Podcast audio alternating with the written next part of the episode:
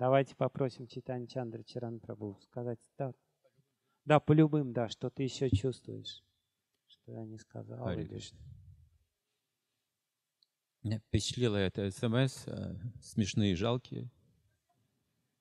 Меня тоже. И, и я подумал, что если это так выглядит, то мы неправильно практикуем смирение. На внешнем уровне смирение именно так и выглядит. Такие симптомы внешней энергии смирения. А э, настоящее смирение — это сила. Это внутренняя сила, устойчивость. Это могущество.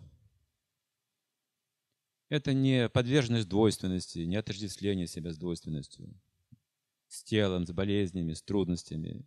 То есть это устойчивая, стабильная миссия. Это смирение — это сильное качество духовное. Это постоянное воспевание, постоянная сосредоточенность на Всевышнем.